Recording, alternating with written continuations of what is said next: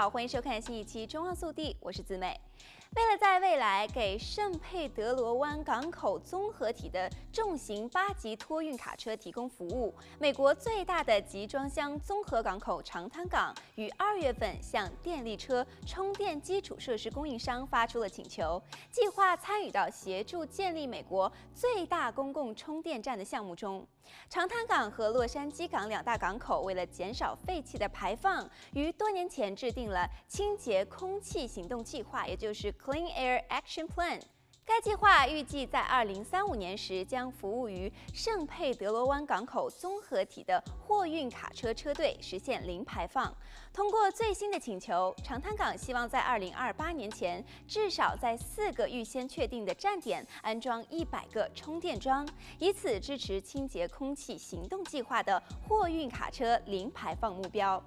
长滩港的执行董事马里奥认为，如果要实现卡车零排放的目标，培育电动卡车市场对于长滩港来说非常重要，这是该项目的目标之一。它还可能为无法在家充电的独立业主运营商提供夜间充电的选择。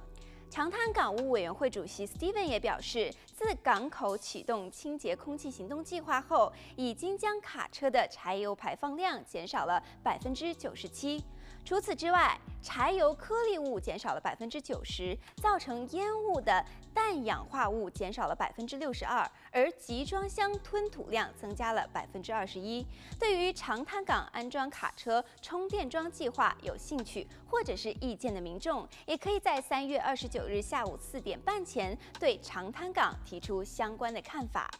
来看下一则消息。就在不久前，洛县县政委员会投票决定，将该县原定于一月底到期，延长至三月三十一日的禁止驱逐租客令，再次延期至二零二二年年底。五名县政委员中，只有一名投下了反对票。这项最新的禁止驱逐租客延长令，令很多的房东都感到十分的忧心。